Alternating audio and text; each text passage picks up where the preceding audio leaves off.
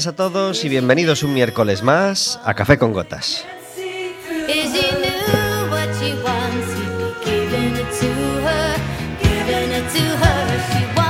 Estaremos con vosotros como todos los miércoles de 4 a 5 de la tarde en el 103.4 de Quack FM, en quackfm.org, en la aplicación móvil y como sabéis, cualquier día, a cualquier hora y cualquiera de los programas en Radioco Café con Gotas.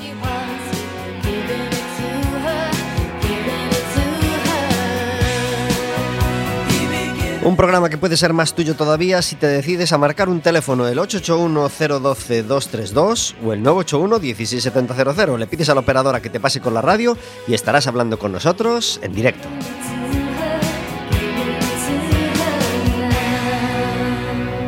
Podrás hacerle preguntas a nuestras invitadas, podrás hacernos preguntas a nosotros, podrás contarnos si ya has montado un terrario en el balcón o un arenero para los gatos.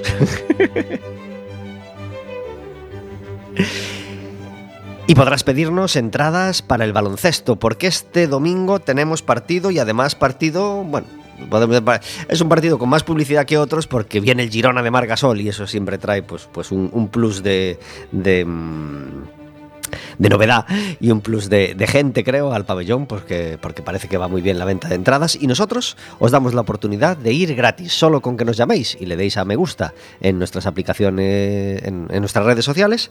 Eh, os regalaremos una entrada doble para ir a ver el partido del baloncesto del Básquet Coruña contra el Girona este domingo a las 5 de la tarde. Como todos los miércoles, tenemos una música de fondo a nuestras palabras. Hoy, de aquella colección de Andreas Pritwith, coordinada por Andreas Pritwith para la revista Tiempo, el disco Vitalidad, que nos hace mucha falta en esta fría tarde de marzo.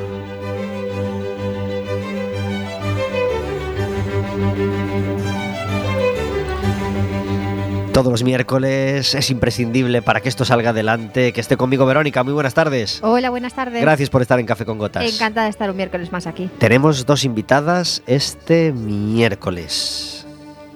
Y estamos encantadísimos de tenerlas. Alba Fernández, muy buenas tardes. Muy buenas tardes. Gracias por estar en Café con Gotas. Gracias a ti. ¿Tu primera vez? Segunda. Segunda. ¿Y a qué programa viniste? Pues precisamente creo que a este, pero hace ya unos. hace tanto tiempo que no me acuerdo. Yo recordaba, pensaba que había venido Estefanía sola. No, veníamos las dos. Te, juntas. te pido disculpas, te pido disculpas. hace muchos años. Empiezo a tener cosas de viejo, Verónica, los 25 años de radio ya me pasa. La edad no perdona, Pablo. No, perdona, me voy perdiendo bastoncitos de aquí de, de la memoria. memoria. Estefanía Gómez, muy buenas tardes. Hola, Pablo. Gracias por estar en Café con Gotas. Un placer. Eclipsaste tanto a Alba que solo me acordaba de que habías venido tú. sí, es verdad. Debiche falar pouco aquel día, eh, Alba? Eh, Tú me haces un gesto y yo le cierro el micro a Steffi, ¿vale? soy, mujer de pocas palabras, eso es verdad, eso es verdad. Bueno, pues Estefanía y Alba eh, bailan y bailan muy bien y tienen una compañía de danza desde hace mucho tiempo y, bueno, y llevan el mundo de la danza desde hace muchos años, por eso vinieron ya hace muchos años con, su compañía Asdriadas. Y esa compañía más o menos ha, ha, mutado, ¿no? Y es Exire desde desde el año 2016, sí, ya ha, mutado eh, con, el, eh, con la pretensión también de, un cambio en, nuestra danza, de un cambio en, nuestra forma de hacer las cosas y, queríamos darle un cambio también al nombre para que eso pues eh, constara, ¿no? De 2016. ¿Y cómo ha evolucionado desde 2016 hasta hoy? ¿Cómo ha ido cambiando? Nos hicimos mayores, nos vamos, haciendo, nos vamos haciendo Aquel ejercicio que hacías estupendo en 2016 ahora te da una pereza mortal, ¿no? Estaba todo muy enfocado como más a, público infantil también, trabajábamos mucho con adolescentes en, en, institutos, en centros escolares, porque sí es cierto que veíamos como, como pocas alternativas ¿no? para ese tipo de público. Y luego eso, fuimos eh, desarrollando un poco más nuestro camino hacia otro lugar, un poco más contemporáneo. Y sí, igual que cuando vamos creciendo, ¿no? Nuestro va también evolucionando y bueno, cogió un giro diferente. Pero somos nosotras, nosotras de igual que, que de aquella. ¿Tenemos una página web donde pueda ir trasteando y echando un ojo a la gente mientras nos escucha? Sí, www.exirecia.com. Exire, E-X-I-R-E, e, que sé que no es fácil. ¿Qué momento vive ahora la compañía? ¿Muchas alumnas? ¿Poca gente? ¿Mucha gente? ¿Buen momento para la danza? Bueno, eh, Llámame pesimista, pero creo que nunca es un buen momento para la danza. Eh, pero porque somos un poco la, hermana fea del arte para... para Cuando vienen grupos de teatro dice, el teatro es, arte en permanente crisis, así que yo creo que nadie, nadie se atreve a, decir que es un buen momento para nada, ¿verdad? Efectivamente, pero, pero bueno, o sea, sí es un momento a nivel creativo, de hecho creo que Galicia está despuntando en, en certámenes nacionales, internacionales, en en un montón de sitios, ahora con los premios Max también. Sí. Y, a nivel que es, es, una pasada como, como, los, como utilizamos los poquitos recursos que tenemos para realmente poder crear ¿no? a, nivel, a nivel gallego. Y es algo de lo que estamos muy orgullosos, claro. ¿Qué, ¿Qué, ofrece Exire que no ofrezcan otras compañías o que no, que no ofrezca una clase de ballet, digamos, o de danza normal? Bueno, nosotros, eh, a pesar de ese cambio que hablamos de hacia la danza un poquito más contemporánea, eh, momentos de experimentación, nosotros también es cierto que esa, esa eh, comunicación con el público joven, con esa, esa la seguimos manteniendo y, y sí. tenemos un punto las dos muy pedagógico porque llevamos dando clase un montón de años y, sabemos también cómo transmitir ¿no? todo esto. Y creo que, bueno, yo personalmente creo que somos una compañía que, incorporamos el humor y incorporamos la, la, frescura, ¿no? Un poco. Sí, sobre todo yo creo que ahora que, la, que lo pienso, ¿no? Muchas veces que nos hacen esta pregunta, a veces digo, jo, la verdad es que cada uno somos únicos y diferentes, ¿no? Entonces ya el simple hecho ya, ya nos hace diferentes a los demás. Y sí que es verdad que después de tantos años juntas hay una complicidad increíble y según lo que nos comentan desde fuera es como que, tenemos siempre como una conexión con el público muy, muy potente, ¿no? Entonces es como que nos hace sentir súper orgullosas y decir, jo, lo estamos haciendo, lo estamos haciendo de verdad, ¿no? Lo estamos haciendo bien, están, están conectados con nosotras. Entonces no sé si es ser diferente o no, pero eso, sí que es cierto que cada persona es eso, es única, ¿no? Entonces tiene como su, su magia. Y nosotros es como si fuésemos hermanitas, aunque no lo somos. Entonces ahí hay una conexión muy guay. A veces nos, nos, nos trabucamos en, en, en, la nomenclatura, ¿no? Y no nos atrevemos a lo mejor a llamarle ballet, a llamar danza, que si danza urbana, que si danza contemporánea. ¿Cómo podemos, eh, no separar, pero cómo podemos hablar bien en este sentido o, denominar bien las cosas? Eh, el ballet se refiere más bien a la danza clásica. Eh, nosotros... Eh, no es nuestro caso. No es nuestro caso, nosotros practicamos danza contemporánea y danza urbana también, pero, pero bueno, eh, realmente la danza contemporánea lo que tiene es que tiene una libertad tan grande, tan grande, que cada bailarín o cada persona creadora pues es un mundo completamente diferente. Entonces ahí pues no hace falta ponerle una etiqueta, ¿no? Es movimiento, es danza y, ya Sí creo que hay que tenerlas para pues, la gente que a lo mejor no se dedica a ello pueda entender, pues si se quiere apuntar a una clase, eh, a dónde ir. Pero sí es cierto que intentamos eso, ¿no? Que enriquecernos de muchísimos estilos diferentes, que eso es lo que te va a hacer sacar tu propia danza y tu propio estilo, ¿no? Y, y ser único. Entonces trabajamos desde el cambio de, de Asdríadas a Exire también fue un poco eso, ¿no? Esa búsqueda de, nuestra danza verdadera y de todo lo que hemos ya eh, mamado, ¿no? Hemos eh, a sacar nuestra propia danza. Entonces fue un poco por ahí. El buscar esa libertad y que no te dé miedo a mostrarte cómo eres, ¿sabes? Cuando te ponen una música, que a veces es como, ay, suéltate, lo que salga, porque eres tú, y eso ya es maravilloso. Entonces un poco es el trabajo que estamos intentando llevar a cabo siempre cómo comunicar a los niños y a las niñas el, que tienen que ser libres bailando y el que, el baile es un modo de expresarse maravilloso y que, sean ellos mismos, que se liberen y, que lo saquen fuera. ¿Es fácil transmitir eso? Bueno, no hay nada más que ir a una clase de niños de 3 a 4 años. O sea, ellos ya te lo dicen. Es espectacular. Y yo ahora que tengo una niña de 4, me doy cuenta de ello, ¿no? Eh, yo aprendo un montón viéndola. Es como tú les pones una música y a veces puedes creer que a lo mejor no te van a entender y es una locura. O sea, les da igual, son libres totalmente, disfrutan juntos. Luego sí es cierto que cuando vamos creciendo a lo mejor no sigues eh, trabajando a partir de ahí y empiezan ya también ¿no? un poco las, las vergüenzas o bueno, no sé qué puede suceder, ¿no?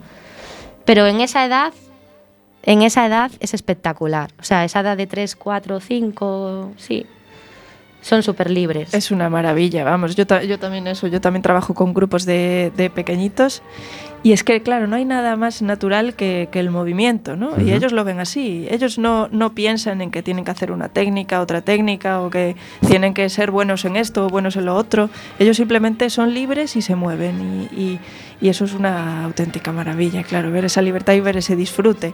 Porque creo que en el disfrute está el arte, desde mi punto de vista, ¿no? ¿Y los padres lo ven y lo notan? Hombre, sí, porque yo creo que cualquier padre quiere que su hijo disfrute con lo que está haciendo. Para empezar, claro que sí. Ya hay frases hechas, ¿no? Lo de, venga, hombre, como si fueras un niño, pa, disfruta como si fueras un niño pequeño, tal. Es como que son, es todo como muy innato en ellos, ¿no? Es maravilloso. Sí. Qué bien. Eh, ¿Cuántos niños tenéis ahora? Como alumnos. Habría que hacer la cuenta. Yo en la escuela donde estoy, eh, en Arte Estudio aquí en Coruña, eh, sí, que, sí que notamos que este año, yo no sé si a lo mejor fue por la pandemia o demás, que desde los 3 a los 13 hubo como un boom. Tuvimos que abrir incluso un grupito nuevo. Cuando, y entonces no sé si es porque esa necesidad de, de poder desahogarse y de bailar y de, y de, de, ya estuvimos bastante tiempo en casa, yo noté sobre todo subida en esas edades de asistencia. Sí, yo también tengo eso, solamente un, yo tengo un grupo de, de, pequeñitos y todos los demás son adultos, pero el grupo de pequeñitos está completo y, y, a, y a, mí me da la vida también. Mm. Es, es, mi momento de ser niña también. Qué bien. Imagino que cualquier edad es buena para empezar, pero imagino también que todo es más fácil si empiezan cuanto más pequeñitos mejor, supongo. Sí, pero nunca es tarde. No, sí, yo iba a decir lo mismo. O sea, yo realmente a Lola, eh, hablo en mi caso, ¿no? A mi hija, la metí, ahora tiene cuatro, empezó con, con tres, pero porque ella quería. Yo realmente, claro, puedo dedicarme a la danza y decir, venga, pero realmente no le llegué a decir si quería empezar a bailar. Ella misma me lo pidió. Mami, quiero ir contigo, quiero bailar. Pero bueno, yo conozco casos de empezar incluso en el conservatorio de danza a una edad igual, unos 15, 16 años. Uh -huh. Yo creo que si tienes ganas, ahí va. Y luego llega una edad a la que la gente aunque el camino lógico podría, podría ser que, la gente empezara con una educación en educación en baile, me refiero, encorsetada o tal, y luego en un momento dado que se cansen de las exigencias de un ballet o de una danza, se pasen ya a la danza libre, digamos, o a la danza más de me expreso, bailo porque quiero y porque me divierto. El camino contrario también se da. Que, con 15 o que con, se quieran apuntar al conservatorio y empiecen con un, una educación más reglada? Sí, bueno, yo creo que sí que hay, que hay casos de, de, todo tipo. En nuestro caso nosotros comenzamos en el Conservatorio de Danza Clásica y después fue que conocimos a, a un profesor precisamente que estaba en el, en el conservatorio, Armando Martén, que es nuestro padre artístico, uh -huh. que, que nos, nos enseñó cómo, cómo liberarnos y cómo poder expresar cosas más allá de, de, de la forma, ¿no? Y, y, nuestro camino ha sido ese, pero sí conocemos a gente que ha, ha hecho el camino contrario. Sí. Yo creo que todo, todo cabe en esta vida, ¿no? De todos los casos. Esta, este fin de semana es un fin de semana curioso en cuanto a música, porque tenemos un doblete, un doblete de Fito y los Fitipaldis que van a estar viernes y sábado en el Coliseum. ¿Pensáis que es fácil llenar dos noches seguidas un recinto como el Coliseum, aunque esté con, con un aforo más limitado? Imagino, no está con el aforo completo de 11.000 personas, tendrá sus sillas o sus separaciones o su lo que sea, pero caray, dos noches seguidas, todo vendido en las dos y entradas no precisamente baratas. Yo tengo la suerte de que voy a estar allí el viernes por la noche, así que hoy vamos a celebrar tres canciones de las que puede que escuchemos o no en, en los conciertos del fin de semana. Yo creo que sí que las vamos a escuchar, o eso espero, aunque sean de las más antiguas. Nada más y nada menos que 2001. 20 eh, añitos ya de estos sueños locos y el corte número 5 se llamaba A la luna se le ve el ombligo.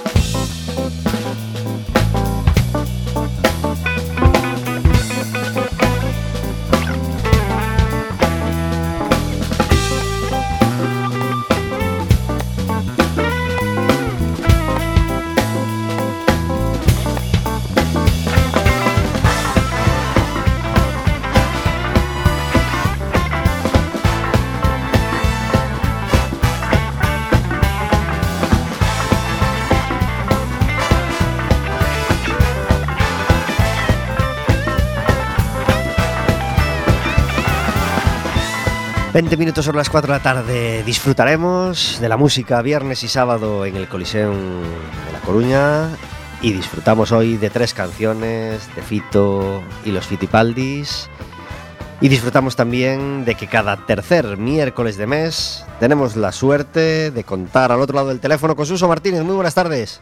Hola, hola, hola, ¿qué tal? ¿Qué Gracias tal? por estar en Café con Gotas. Nada, siempre feliz aquí. Eh, la Coruña tiene un pasado romano, aunque el, aunque, au- aunque el, el pasado romano de Lugo sea mucho más potente y famoso, en Coruña también tenemos nuestra parte romana, que es la que queremos mostrar a, a- a- a los coruñeses y, y a todo el que quiera acudir a tus visitas, ¿verdad, Suso? Sí, pe- pe- pero, pero fíjate que además, no solo pasado romano, sino identificable, ¿no? Yo, yo- eh, yo- yo me dedico, ¿no? Yo me dedico a hacer paseos guiados, ¿no? Entonces, para hacer un paseo guiado a una ciudad romana, fíjate, em, Coruña es identificable. Quiero decirte con esto que si eh, resucitáramos ahí a un, a un, a señor o una señora, ¿no? De hace dos mil años, no reconocería Vigo. La morfología me refiero, ¿no? Ni siquiera Lugo, fíjate lo, lo que pasa es que Lugo tiene la muralla, ¿no? Que digamos diferencia bien intramuros de extramuros. Pero un brigantino, porque no se puede hablar de Coruña, ¿no? Sino de brigantia. Un brigantino, es decir, un coruñés de hace dos mil años, podría identificar la morfología de un paseo por la ciudad romana, eh, porque no le hemos ganado mucho eh, al mar.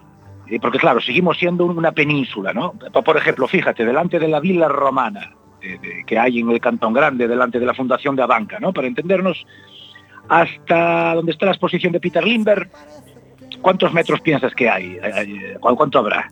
Pues eh, na- nada, yo, yo qué sé, habrá 100 metros quizás, ¿no? Bueno, pues eso es lo que le ganamos al mar. Es decir, no le ganamos más. Por lo tanto, pues sigue siendo una ciudad absolutamente identificable, morfología romana, para, y, y además una ciudad que no era ciudad, era un puerto, un puerto romano, eso es lo que era. Y un puerto con mucha, con mucha vida y mucha actividad, ¿no? Como, como sigue siendo después. Muchísima actividad. Y, y- y vuelvo a insistirte, reconocible. Un puerto, por cierto, internacionalísimo. Aquí llegó César, ¿eh? Cuidadito. César, antes de ser, antes de ser César, eh, era, era un, un pendambaina, ¿verdad? Di- Dícese de aquel que quiere llegar a ser algo, pero que no lo es por ausencia de dinero, claro, porque César venía siendo un Julio, ¿no? Julio, la- la- la dinastía, ¿qué dinastía? La familia Julia, dicen que habían sido importantes, incluso decían, pues ya sabes cómo son los romanos, ¿no? Que, que flipaban rápido, ¿no? Decían que descendían del mismísimo Eneas. Bueno, pero no había un dinero, es decir, César eh, no tenía, no era rico, era patricio, pero no tenía dinero, por lo tanto problema, porque sabes que para participar en política uno tenía que tener pasta. Si no tienes pasta no participas en- en política. ¿Tú qué opinas acerca de esto? Bueno, la política ha, cambiado tanto en, el último, en los últimos tiempos. Bueno. En aquel momento seguro que era como dices. Pues, pues, fíjate, en esa época era así, ¿no? Así que César, fíjate, lo mandan, eh, él mueve los hilos la familia para que lo manden a la Bética. La Bética era la no más, ¿no? Aquí había oro, plata, al sur de España, imagínate. Entonces llega a Cádiz, dice Dion Casio algo que yo siempre digo en las visitas que mola muchísimo, ¿no? Porque es muy cinematográfico, muy muy de epopeya, ¿no? Tú, tú ya me conoces, yo soy muy muy muy, muy de Ben Hur, ¿no?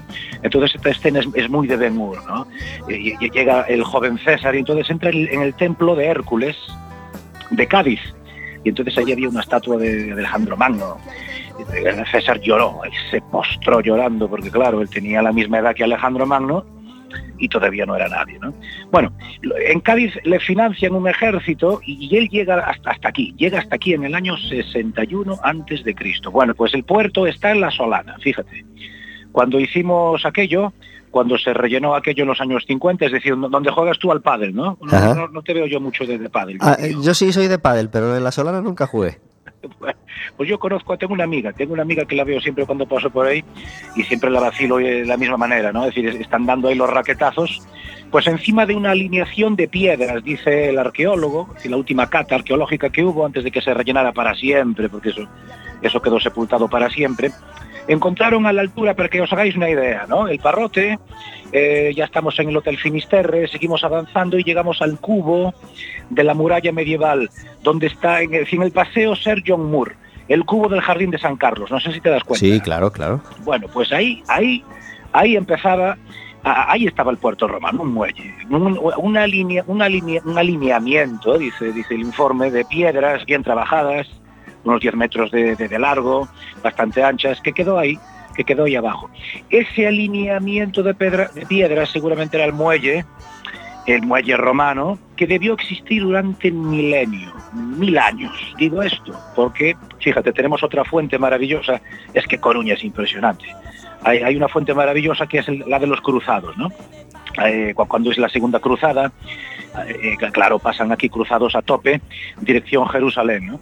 Y entonces casi todos eran ingleses y uno de ellos, de nombre Osborne, eh, Osborne, para entendernos, como, como Bertín, ¿no? Osborne, escribe un libro, bueno, escribe un, sí, escribe un libro realmente, que es el De Expurnatione Lisabona, que significa cuando fuimos a conquistar Lisboa, porque Lisboa fue conquistada por los cruzados precisamente en ese año. Estoy, estoy hablando del 1147. Bueno, pues dice Osborne que flipa, alucina, porque aquí en Coruña se encontró un puente, dice él, de 24 arcos que se metía hacia el interior del mar.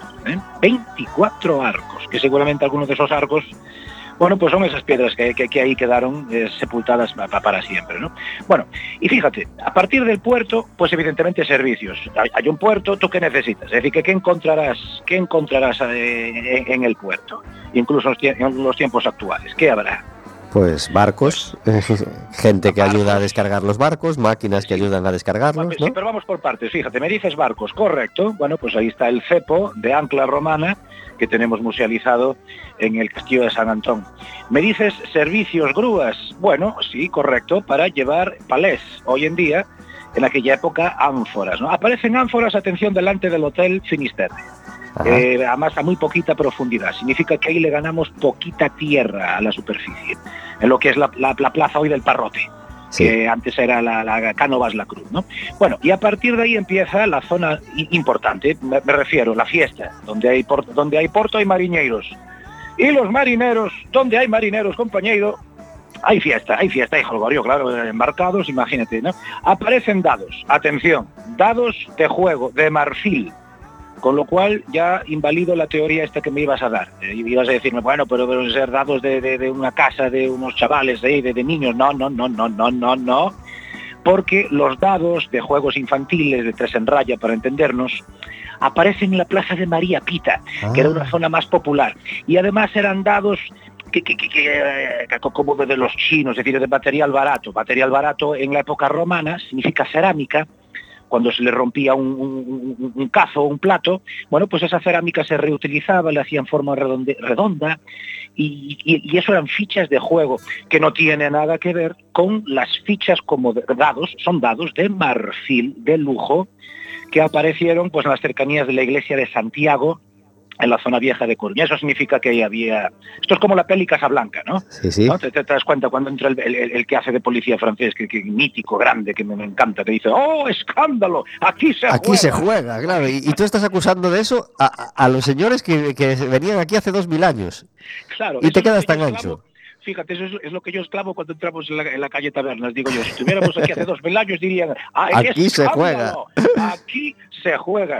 Bueno, y por cierto, calle Tabernas, ahí vive el hombre más rico del mundo, que sabes que es Amancio. Bueno, pues hace dos mil años vivía también el hombre más rico del imperio, no lo sé, pero los ricos de Brigantia vivían ahí. Fíjate, en la casa de Amancio aparece, aparecen Ferraris. Decir Ferrari hace dos mil años significa cerámica, pero cerámica de esta que se llama terra sigilata, Ah. que, le tra- que la traíamos de aquí, que es un sitio de Granada, muy cerquita de Granada, eh, que se llama Guadix. Ahí traíamos una cerámica que era, no, no va más, aparece, aparece un plato tremendo que tenemos en el Castillo de San Antón. Luego en la casa de Paco Vázquez, allá al lado, un poquito más hacia aquí, bueno, pues ahí aparece, no exactamente en la casa de Paco Vázquez, en la de al lado, número 18, bueno, pues ya, aparecen cosas, claro, si ahí viven los ricos, pues hay altares, mansiones donde hay altares y altares evidentemente de los dioses importantes. Eh, ahí, apareció un altar a Júpiter, a Júpiter óptimo máximo, y sigue habiendo divinidades. La iglesia de Santiago, fíjate, dentro, ¿eh? dentro de la iglesia, un ara a Neptuno, Coruña es el puerto, vuelvo a decirte. Si hay puerto, hay mar, y el dios del mar, el dios del comercio, Neptuno. Aparece un ara a, Fortuna. La diosa Fortuna era una especie de diosa oficial. Eh, no, no- era de, culto privado, ¿no? Es decir, si tú, cuando rezabas, hombre, no rezabas a, a Fortuna, le rezarías a los lares viales, por ejemplo, a los pismanes, que eran más de, de- para ti, ¿no? Estos dioses tan grandes era una cosa de Estado, ¿no? Era lo mismo que el culto al emperador. Bueno, pues aparece esto en la iglesia de Santiago. Y yo te pregunto, si aparece dentro de la iglesia de Santiago Aras, Neptuno, eh, eh, eh, bueno, Júpiter no, pero casi casi, ¿no? Fortuna, y luego aparecen también dos pedestales dedicados a dos emperadores míticos. Fíjate, te estoy hablando, atención, de la iglesia de Santiago de Coruña. Un pedestal dedicado a Marco Aurelio y el otro dedi- de- dedicado a Lucio Vero. Es decir, si aparecen cosas de dioses romanos en la iglesia de Santiago, ¿a ti qué te parece? ¿Qué sería aquello? Un templo romano. Antes, ¿eh? Yo pienso que era una basílica. Claro. Sabes que las iglesias, las iglesias cristianas, están inspiradas, por eso, por eso llamamos basílicas, ¿no? Estaban inspirados en edificios romanos que se llamaban basílicas, que tenían como si fueran iglesias, ¿no? En el interior solía tener tres naves y una- un, un ábside. En el ábside, en vez de la imagen, bueno, pues muchas veces un- un- un- un- una silla donde se sentaba pues el magistrado. Era el ayuntamiento. Y ojo, ojo, te estoy hablando de ayuntamiento y ojo, porque no sé si te suena, la leyenda, ¿no? Que siempre contamos los guías y que no solo contamos los guías, también están los libros de, de- de historia, ¿no? Que dice que cuando esta ciudad se refunda en la Edad Media, no sé si te suena esto de que los coruñeses nos reuníamos para hacer los concejos públicos abiertos, es decir, el ayuntamiento, el primitivo ayuntamiento era el atrio De la iglesia de Santiago. ¿Te Claro, suena, no? sí, ¿Te sí. suena?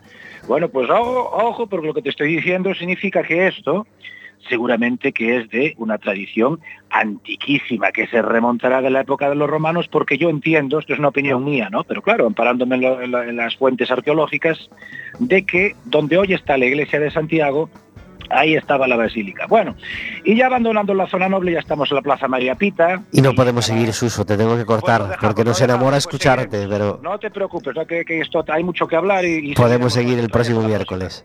Claro que sí. Nos encanta, Suso, nos encanta y, y tenemos mucho que, que conocer todavía de la Coruña romana. Así que gracias por, por traernos un poquito de esa, de esa Coruña romana hoy a Café con Gotas. Venga, el, próximo día no- nos toca la zona más popular. Venga, hasta, hasta luego. Un abrazo muy fuerte, adiós.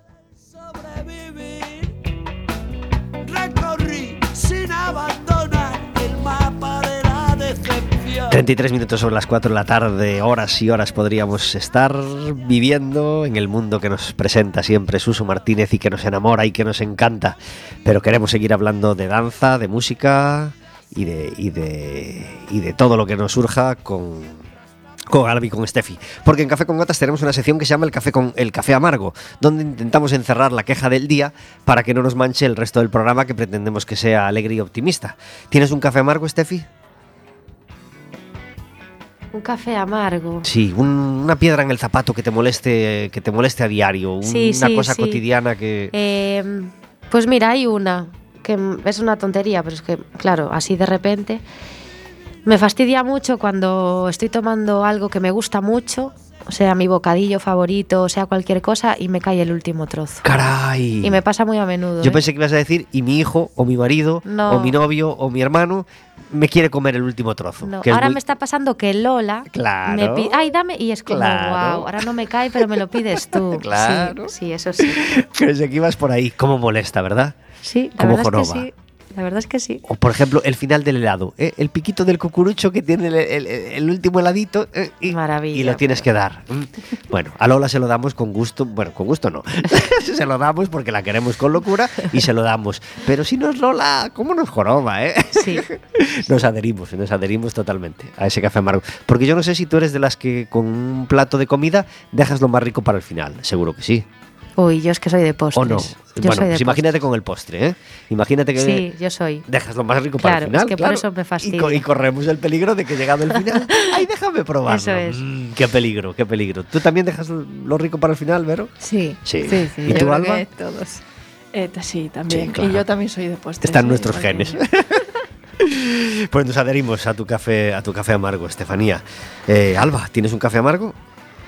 Bueno, yo voy a ir más a- hacia, hacia nuestro campo, un poco, el campo de la danza, ¿no? Sí. Que, que hay una frase que, que mucha gente nos dice cuando. que es. Yo es que no entiendo de danza. y es como, no hay que entender, o sea, no hay. El del arte no hace falta entender, ¿no? Hay que, hay que disfrutar y ya está, ¿no? Hay otra peor, ¿eh? Adelante. Y- adelante. Ah, bailas. Pero ¿en qué trabajas? De niña. Y tú es como. bueno, pero "Ah". además de baile, ¿qué? Sí. Pues con el arte siempre pasan estas cosas, claro. Bueno, va, arte sí, pero ¿y, ¿y de qué comes? Sí. Bueno, mm, que no deja de ser un planteamiento medianamente lógico. En cierto modo tiene parte de razón también, ¿no? Dependiendo en qué contexto, claro. Pues te entendemos, te entendemos. Eh, Y nos adherimos, por supuesto, a ese café amargo. ¿Tú tienes un café amargo, Vero? Sí, yo tengo un café amargo que además está bastante... Yo creo que ahora se, se ha amplia- amplificado mucho más que antes. Y es que, ¿no os pasa que en, en grupos de WhatsApp os mandan una noticia que a la legua se ve que es falsa, pero falsa de bulo total? Y entonces se genera un debate en el, en el, en el grupo totalmente innecesario, que dices que se ve a la buena legua. que-". Y al final alguien encuentra la misma noticia poniendo bulo y lo manda. Y ahí se termina. O sea, es en plan, claro, yo, claro, claro, yo, yo sabía que era... Pero vamos a ver, ¿para Claro. qué mandas ese Si al tipo de menos aún se termina ahí, aún gracias. Es, es terrible, de verdad. Sí, y claro. algunas cosas me parecen realmente serias. o sea, que no deberíamos frivolizar con determinadas noticias. Y me da mucha rabia. Que eso, que noticias que son, pero a primera vista, totalmente falsas, que le den credibilidad y que lo manden a un grupo diciendo, mirar qué he encontrado, mirar qué ha pasado. No, no lo entiendo. Me da mucha rabia. Pues nos adherimos. Yo estoy muy de acuerdo. Nos adherimos eh, a ese café amargo y yo, en este caso, solamente voy a, a- a completarlo, que es eh, en esa misma línea a, a la generación de ruido. ¿no? Cuando, cuando en un grupo de WhatsApp se genera ruido. Ruido es a, hablar por hablar o a decir mm, ruido. Ruido simplemente por llenar el espacio, por llenar el tiempo, por pero, pero ese ruido siempre acaba quedando algo de ese ruido y siempre acaba siendo molesto ese ruido, como si fuera una contaminación lumínica, una contaminación acústica molesta. Eso, aunque sea en el teléfono y aunque no le hagas caso, Sí, no es sí. molesta. Sí, Pues eh, hasta aquí el café amargo de hoy.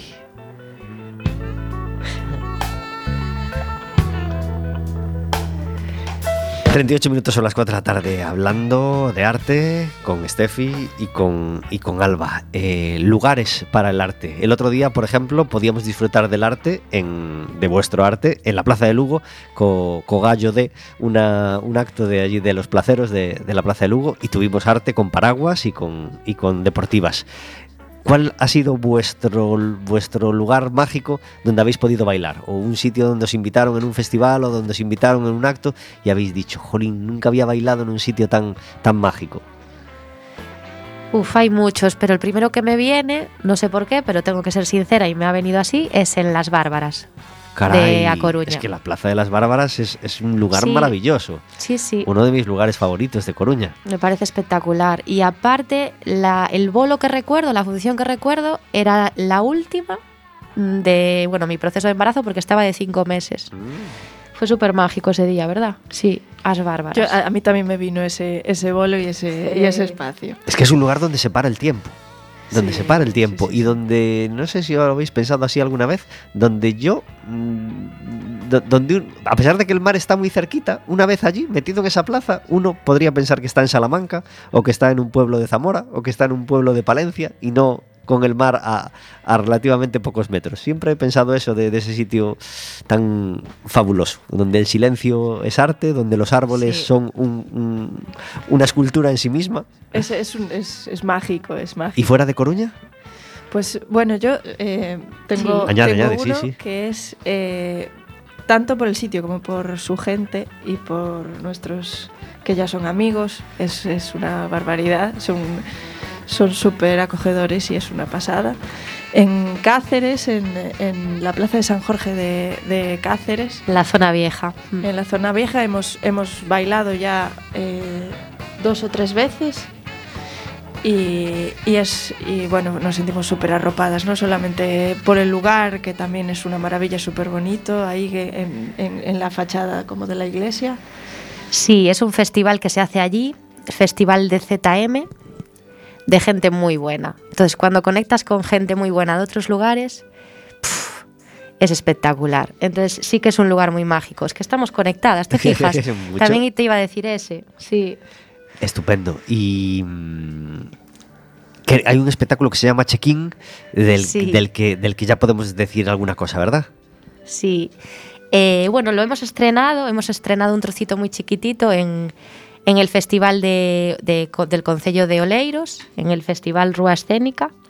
20 minutos, pero va a ser un, espectáculo largo de 50 minutos más o menos, donde colaboramos con, con Alfredo Pérez, que tiene una compañía que se llama Zoom y bueno, es un artista increíble, eh, actor, director, clown, bailarín, bueno, trabaja en proyectos sociales, o sea, es la bomba este hombre. Sí además además está dirigido por Gonzalo Guerreiro que es que de la compañía Elefante Elegante también también súper querido y un, y un artistazo con el que teníamos muchísimas ganas de trabajar. Sí, y habla de eso, de un viaje de los tres, donde se conectan, bueno, pues todo lo que, que llevamos haciendo durante muchos años, nuestra danza, sus acrobacias, clown, hay momentos bastantes de humor. Y vamos a estar también, bueno, asesorados coreográficamente por Nadine, que es de Barcelona. Y bueno, estamos en ello. Sí que hemos estrenado un trocito chiquitito, pero estamos en el proceso de la pieza larga. Y es para todos los públicos. Y ahora mismo lo que tenemos es para espacios no convencionales, para calle, pero la idea es poder llevarlo también a teatro. Bueno, teatros y auditorios. Y estamos como en proceso todavía de, de- Estamos trabajando mucho en él, porque bueno, lo que estrenamos era, como dijo Estefanía, un trozo muy pequeñito, y ahora estamos como sumergiéndonos en el, en el espectáculo largo ya para contar toda, todo nuestro viaje, toda la historia. Qué bien, pues le mandamos un abrazo a Gonzalo, que, que es un artista que estuvo varias veces en Café con Gotas y que, que es un artista global. Es que le da Sí. bien a todo, es- es- sabe tanto y lo hace todo tan bien, ¿verdad? Sí. Por eso tiene todo el reconocimiento que tiene, claro que sí. Aventura, tomaste muy mal camino, ibas buscando basura en un terreno barrido. Yo le doy mi querer al querer y lo doy para toda la vida. Si quisiera vivir de placer, me buscaba un amor de cantina. Yo le doy mi querer al querer lo doy para toda la vida. Tan sencillo y a la vez tan difícil de hacer con estos poquitos versos, un temazo que sigue sonando así de bien. Se llama Para toda la vida y esperemos poder escucharlo el, el viernes y el sábado en el Coliseum. Estamos en Café con Gotas y todos los, todos los miércoles tenemos una llamada de actualidad para algo que va a ocurrir en Coruña en los próximos días. Y hoy tenemos al otro lado del teléfono a Javier Trigales. Muy buenas tardes. Muy buenas tardes, Pablo. Gracias por estar en Café con Gotas. Hombre, un placer como siempre. Es que estás cada vez más ocupado, Javier. Es que ocupado, ah, estás a todo. Estoy a todo. Y encima el otro día van y, y te regalan allí con el Teatro Colón casi lleno, te, te regalan eh, eh, eh, las palabras. Tenemos aquí a, a- a una de las personas que más saben de cine en toda España, yo creo que dijo el, el Sí, concejal. una- unas burradas. unas de mí, pero bueno, sí. Claro que sí, Javier, nada, nada. des- eh, Nada. quítate la, quítate la, la modestia. Javier Trigales sabe un montón de cine y por eso coordinó, bueno, eh, la- la- las, las presentaciones de las películas de la semana do Cinema Galego, de la que disfrutamos la semana pasada. ¿Qué tal salieron las jornadas? ¿Contento? Muy contento porque además es una cita que, ha- que ya es algo, por así decirlo, que se ha consolidado en el panorama cinematográfico de aquí de Galicia y yo creo que además ya era necesario porque de un tiempo a esta parte el cine gallego pues está recibiendo premios por todo el mundo adelante, así que qué menos que reconocerlo aquí en, en casa, por así decirlo, ¿no? Yo de todas las películas solo había visto Cuñados y pude disfrutar el miércoles pasado, mm, no, perdón, el martes pasado de Dogs. Sí, Eh, sí, película turbadora y Sí, muy muy, personal, muy luego. interesante y muy especial, ¿verdad? Sí, y que además tiene el récord de premios de los Nuestros Mateo, que creo que se llevó una barbaridad como 16 estatuillas o 13. O 13, yo creo que Una 13. locura, vamos. Así es. Eh, pero además tenemos otro ciclo a la vista de tres películas, ¿verdad? Exacto. Y este, en este caso van a ser películas de cine negro. De hecho, el, el ciclo se va a llamar Colón Noir porque se va a seguir haciendo en el Teatro Colón. Y tiene unas cuantas peculiaridades. Una que es a mí la que más me gusta casi, que es que es un ciclo en 35 milímetros, o sea, en el formato original en el que fueron concebidas las películas, es en versión original con subtítulos. Y además vamos a tener de invitados a escritoras y escritores de, eh, de novela negra para que nos den un coloquio sobre la película y sobre su trabajo cuando acabe cada uno de los cada, cada una de las proyecciones. Así que es un programa completito en ese sentido. La primera película llega al día. El día 31 de este mes de marzo, que es jueves, es a las 8 de la tarde y es Fargo, una obra maestra total de los hermanos Cohen Ah. Y tendremos para hablar de ella a Nieves Abarca, que es una primera línea, una de las grandes voces de la novela negra a nivel ya no gallego, sino español, así que estaremos ahí hablando de, de psycho killers y de, y de crímenes varios.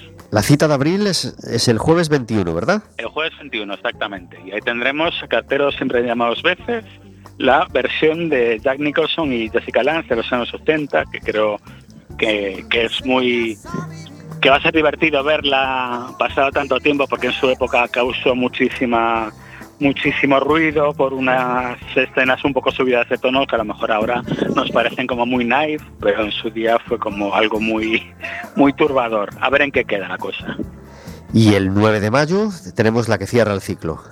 El no, el 9 de junio hacemos un parón en mayo y en junio volvemos con eh, la última película del ciclo que es, oh Dios mío, a, pleno, a pleno sol, uno de los grandes clásicos del Polar, que es el cine negro de Francia y está por un Alain Delon absolutamente fantástico y está basado en un libro de Patricia Highsmith, una de las grandes eh, damas de la novela negra a nivel mundial.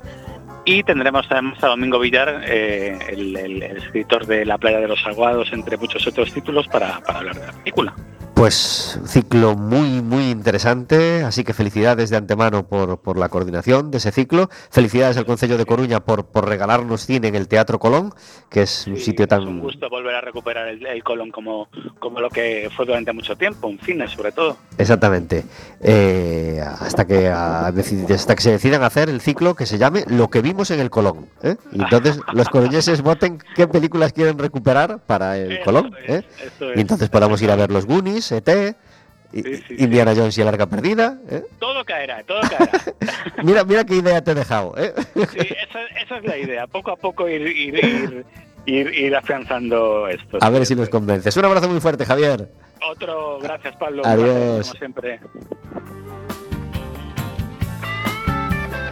48 minutos sobre las 4 de la tarde, cuando éramos niños, íbamos al cine, al Teatro Colón y al Valle Inclán y, a- y al Cine París. ¿Qué película de- os encantaría volver a ver en el Colón, chicas? Pues yo no te voy a mentir, pero yo soy sadense, yo soy de Sada. Entonces, hablando, escuchándoos ahora, me acordaba de mi cine de allí, Sí.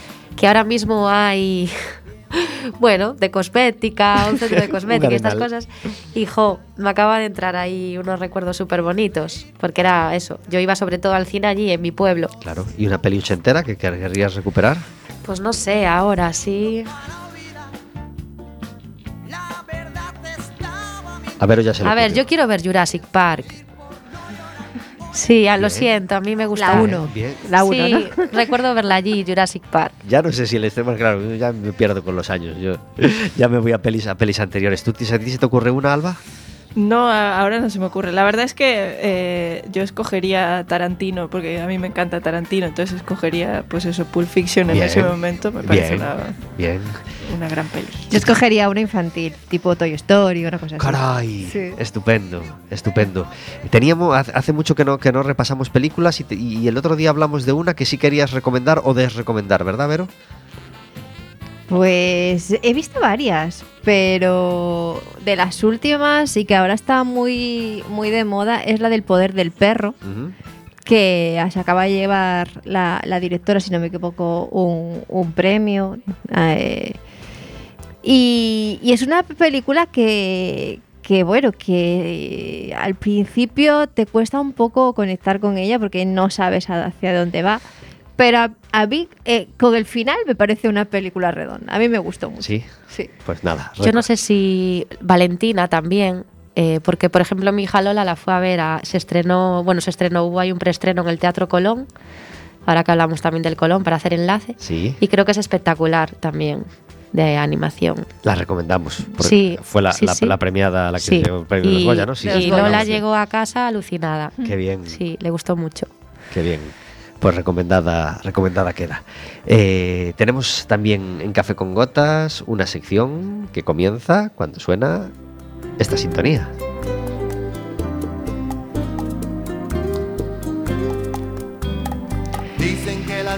Cuando suena Juan Luis Guerra quiere decir que entramos en nuestra sección de cocina, porque no todo es preparar las clases y no todo es el próximo festival y no todo es la, la próxima obra, también hay que cocinar, ya sea para Lola, ya sea para nuestros amigos, ya sea una para la otra, ya sea...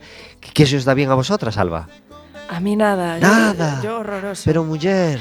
Venga, yo, yo no, o sea, cocino fatal. O sea, no, hace de- yo es que soy de postres, pero de cocinar no, ¿no? No, yo soy yo de, de comerlo, ¿no? comerlos. claro. Sí, a mí yo tengo la suerte de que, de que mi, mi marido es el que me hace siempre la comida. ¡Qué siempre, maravilla! siempre, ¡Qué siempre. bien, qué bien! Él se ocupa de eso. Vero también tiene mucha suerte con eso. Tiene un Pues marido sí, que tengo- cocina estupendo. Tengo que decir Qué que sí. suerte, qué suerte, qué maravilla. ¿A ti se te da bien, Steffi? Bueno, yo es que tengo muy poquito tiempo también. Yo tengo que decir que me uno a ellas, más tres, ¿eh? para los que crean que no. O sea, mi marido también cocina, cocina increíblemente, me alimenta muy bien. Desde aquí, cariño, gracias. Pero sí que cuando tengo tiempo, eh, las lentejas y la lasaña me salen muy ricas. Fabuloso, no, Sí. es, no, es, no, es, no es pequeño. ¿Cómo haces la lasaña? ¿Con carne, vegetal, mixta? Bueno, con carne picada, o sea, más simple Bien. imposible, la verdad. ¿eh? Bien. Compro las láminas ya que ¿eh? ya las metes en el horno así. carne picadita, con el tomatito, con el ajito, un poquito de pimienta. ¿Tomate natural o salsa de tomate? Salsa, es que por eso te digo. pasa que nada, no pasa No nada. me descubras, porque no pasa nada. ya tengo poco tiempo. No vamos de puristas aquí, librenos. Dios. Sí, muy normalita, pero está rica. Pero es que hay pocas cosas mm, más agradecidas que la lasaña. A mí me gusta mucho, sí. Es y como- aunque sea normalita, eh, sencillita, da trabajo, da Sí, mucho trabajo. queda. Entre que haces la carne, las láminas, el tal, el horno, el refinado. tal. Alba, tu, postre, tu, tu postre favorito, aunque no lo cocines tú. El tiramisú. ¡Caray! Toda una ciencia el tiramisú. Podemos hacer seis secciones de Sí, tiramisú. sí, sí. Eh, El tiramisú es el mejor. Bueno, el flan de queso me gusta mucho también, tengo que reconocerlo. Qué bien. ¿Y algún tiramisú especial? ¿El de tal restaurante o el de tal Sí. sitio que te enamore? El de la madre de Estefanía. ¡Caray! Nunca. Eh, en, el, en el restaurante Miramar de Sada, que... que, Que hace este año 80 años. El restaurante. Que parece que, ¿qué me estás contando? Era de mis abuelos, luego mis papás, Ahora está al frente mi hermana. Sí, es de toda la vida. Brindemos entonces Tenéis por que venir un día, yo os invito. Pues yo eh, me quedaría La encantado. tarta de queso también. Estaré encantado de hacerlo y estaré encantado de traer a tu madre aquí al micrófono a hablar de cocina y de, y de la vida de Sada a través de esos, de esos años eh, con ella. Sí, le haría mucha ilusión seguro. Genial. Quería hablar de Betanzos, porque Betanzos es un escenario, un escenario total, es un pueblo maravilloso con varias plazas donde a veces hay eh, festivales de, de varias cosas y también tiene un festival de danza, ¿verdad? Sí, el Festival Rúa Escénica. Alba bailó el, ahí. el Vai de Rúa, el Vai de Rúa. Perdón. El Rúa Escénicas de Oleiros, el Vai Sí, de, es verdad, de. Rúa de Betanzos, sí. De Rúa. Sí, hemos, hemos bailado varias veces ya en ese festival ¿Y este año estaremos? Y este año estará Estefanía con su nuevo solo desde la compañía Sí, Exile. estoy en ello. El 30 de julio estreno allí. Estaremos en- Sí. encantados entonces de, de volver a, a recordarlo y a, y anunciarlo. Educación y danza, educación y, y- y baile. ¿Por qué e- está suficientemente metido, suficientemente ofertado? ¿O qué se podría hacer para, para acercar más la danza a los niños? Yo creo que yo creo que falta falta arte en la educación, en la educación pública, en la educación digamos de, de- los de los niños y niñas y, y, eh, la verdad es que funciona porque bueno Estefanía y yo tenemos varias hemos colaborado varias veces con, con diferentes institutos y diferentes colegios. Estefanía también está en proyecto en el proyecto Muse que, bueno, creo que hace una labor impresionante y creo que la pedagogía de- de- del arte en general y de las artes escénicas en concreto creo que hace que, que, se unan que se unan los chavales que, yo creo que se pueda luchar contra el bullying desde ahí desde esa desde ese punto de expresar las emociones a través de del cuerpo y del teatro y de otro tipo de lenguajes que no es el lenguaje tan directo, ¿no? Sí, yo, yo sí creo que no se debería de ver como algo esporádico, ¿no? Lo de ven al centro escolar, hace esto, venga, un, sí, una clase de danza, te da, hasta luego. Creo que, que eso es lo que debería de cambiarse, ¿no? Que no fuese algo esporádico, porque sí, es lo que decía Alba, estoy dentro del proyecto MUSE, que es educar a través de las artes, y sí que es cierto que en varios centros educativos de aquí de Coruña, pues eh, acerca, te acercas a ellos, te dejan tiempo, experimentas con ellos, ves situaciones en las que no están cómodos, en cómo los puedes ayudar, cómo ven ellos que se pueden desahogar o canalizar a través de, pues en mi caso, la danza.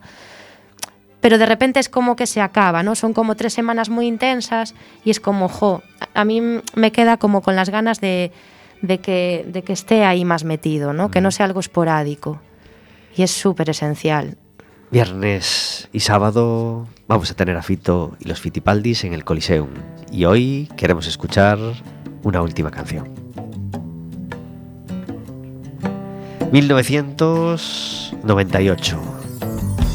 Primer disco de Fito y los Fitipaldis en solitario, de Fito Cabrales en solitario, después de su etapa en Platero